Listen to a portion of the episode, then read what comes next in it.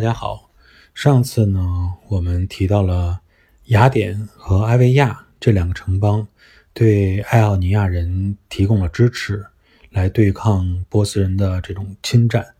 当然，他们本身也是出于自身利益的考虑更多一些，因为毕竟雅典和埃维亚是爱琴海贸易的最大受益者。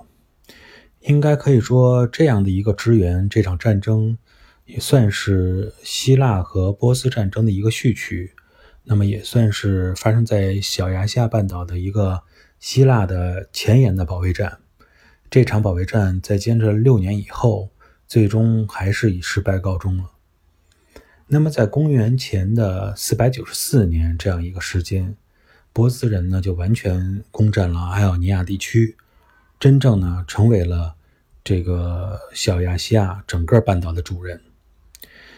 对于这个这场战争失败的结果，应该说，不论是波斯人和希腊人，都是处于意料之中的。毕竟，波斯人的实力在整个小亚细亚半岛是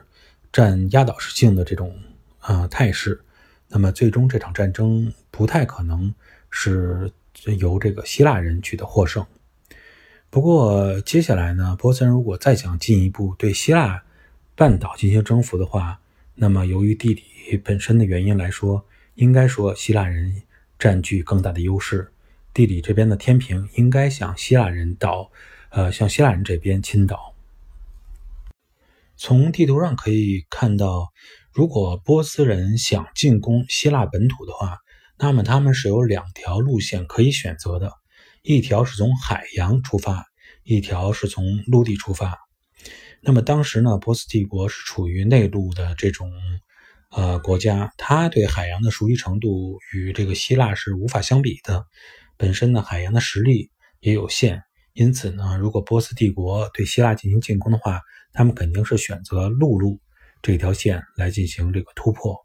这也就是说呢，波斯军队需要沿着小亚细亚半岛这个海岸线一直北上，然后渡过这个特洛伊边上这个达达尼尔海峡。嗯，在征服了当时叫做色雷斯和马其顿这两个板块以后，才能真正的切入到希腊本土内部。那么，在公元前的四百九十二年，波斯帝国就开始了他们第一次的呃欧洲之行。嗯，应该说，尽管此时这个波斯对于整个的海战确实是不熟悉，海上的力量也非常薄弱，但毕竟呢，他们占领了爱奥尼亚地区以后。还是能够获得爱奥尼亚地区的这一部分啊，拥有的一定的海洋优势和海军力量的。那么，这样的海军力量可以虽然不能够与希腊海军相抗衡，但是可以作为一支这种辅助陆军的这种海军来跟着陆军一起出发。那么，当然了，这支新生的呃已经属于波斯的海军力量可能没有非常大的战斗力，因为在波斯军队沿着海岸线。呈这种啊 N 字形啊，这种沿着海岸线这种一个 N 字形向希腊半岛南部进军的这种过程中，那么波斯的海军没有说直接自己先是横渡爱琴海，然后到沿岸去等这支陆军，而是沿着海岸线与这个陆军一起同行。那么从这一点来看出，虽然他可能确实要需要承担一些陆军携带一些重型装备的一个任务。那么它整个的海上力量可能确实比较薄弱，也不管自己独自的在地中海航行。万一遇到了希腊的这种海军，可能就会面临这种全军覆没的风险。当波斯人渡过达达尼尔海峡，那么征服了当时还是处于原始部落这种感觉的色雷斯人以后，那么应该说，这个色雷斯人当时确实没有给波斯人的征服造成什么太大的阻碍啊。不过，这个色雷斯人之所以容易被征服，是由于他本身这种松散的部落结构，没有形成一个类似于强有力军事力量的这种城邦。他这种松散的部落结构确实能让波斯人很容易征服他，但这种东西也是双刃剑，因为最后色雷斯这种松散的结构也给日后波斯帝国对他的管理造成了非常大的麻烦。嗯，甚至于在后来的战争中，他反过来还趁波斯人不注意，然后又偷又抢波斯人的这种补给，让波斯人是非常头疼。当然了，也不光是当时的这种色雷斯人。后来波斯人呃那些这种非常大的军队，数以百万而计的这种大型军队里边，就掺杂了很多这种来自于边缘地区的部落军队。他们这些军队就是真正打仗的时候，没有什么战斗力，也没有发挥什么助力作用。波斯人真正能够依靠的，还只是原来他们自己的这种正规军，就是那些波斯迷地人所组成的这种常备军，才是他真正的有生力量。按照正常的这种进军方式来说，当波斯人征服色雷斯以后，那么波斯的这支海陆联军。就将遇到一个文明程度比较高的，呃，当时还不能被认为算是希腊人的，叫做马其顿人这么一个部落。那么从整个的地理条件来看，当时的马其顿人不会是为了希腊人而去与波斯发生正面冲突，为希腊人出头的。那么波斯人看起来，他们很快就应该能够穿过整个马其顿地区，那么到达这个奥林匹斯山。那么，以当时希腊的这种优势来看，嗯，不管波斯人愿不愿意，既然他们已经打到家门口了，那这样的话，希腊海军就要出发，那么波斯人的海军就会遭到很重大的、很严重的这种考验和对抗。但是呢，很多事情都是难以预料的，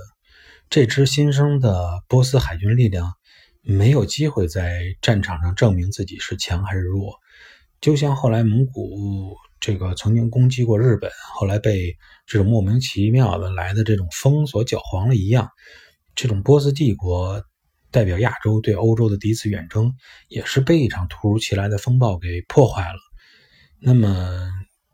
我们从这个马其顿中部，就是爱爱琴海的这个西北角啊，可以看到这么一个，看地图可以看到一个半岛突出来的。这个半岛类似于像一个手掌一样的这么一个突出型的半岛。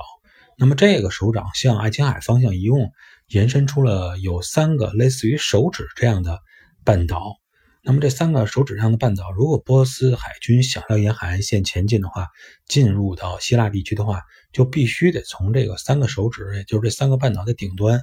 穿行过来。嗯，按照按理说，就是说在海洋上。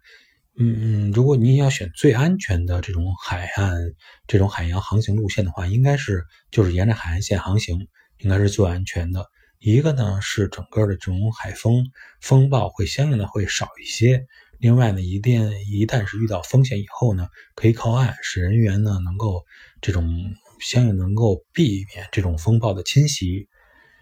嗯，不过非常可惜的就是波斯人看起来确实当时有些。嗯，运气非常的不好。他们的海军在绕过马其顿地区，然后到达这个第一根半岛，就类似于手指的这种半岛的时候，遇到了就遇到了一个能够导致他们全军覆没的这种特大型的海上风暴。那么，本身准备与陆军来攻占取胜的波斯人，也许确实没有说指望着海军能够最后能够呃决定他们最后的胜负。那么，海军。并不是真正在打仗的时候的一生一个关键力量，但是他们却不能不在意在船上他们的重型装备，包括一些工程啊、掠地呀这种重型的这种车呀，还有这种投石机啊等等，他们要需要在乎的这些东西，对他他们来说是非常重要的。那么也正因为是这样呢，当遇到这场风暴以后，这场风暴叫做这种阿托斯风暴啊，当时叫做这个名字，那波斯帝国的第一次。这种欧洲入侵也不得不宣告结束。那么这场没有结果的远征，最后造成了两个效果：一个就是后来在希波战争中，波斯人一直采取这种相似的路线，但是他们对绕过这个阿托斯半岛，当时遇到的阿托斯风暴嘛，叫做产生了自己的心理阴影了。有这个心理阴影以后，然后波斯人。甚至于说，在后来的入侵中，在阿托斯半岛与大陆相连之处，特别开凿了一条运河，这样呢，避免再去绕这个半岛这个尖部的顶端。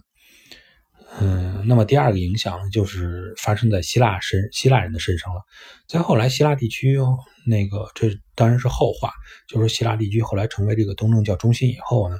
那么这个阿托斯半岛顶端。那一片却是当时是波斯海军全军覆没的山地阿托斯山，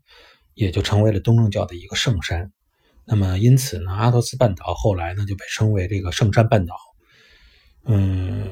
为了全天候的这种承担起上帝祈祷啊、膜拜的这些任务，他们甚至于说，在这个半岛上是禁止一切的娱乐活动的。他们非常尊重啊这个半岛的这种神圣。嗯，不管阿托斯半岛后来是不是成为圣地，或者说它成这个阿托斯半岛到底是与这种波斯海军覆灭之间存在有多大的关系？那么波斯人呢？呃，在当时的情况下，他们是要准备再来一次这种远征的，他们要把这个呃从哪儿跌倒的就要从哪儿爬起来嘛。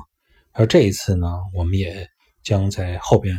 看到这个希波战争真正的开打了。呃，另一个。我们非常熟悉的一个叫做马拉松的地方，也将进入这个历史舞台。那么后边呢，我们将继续跟大家聊这个话题。谢谢。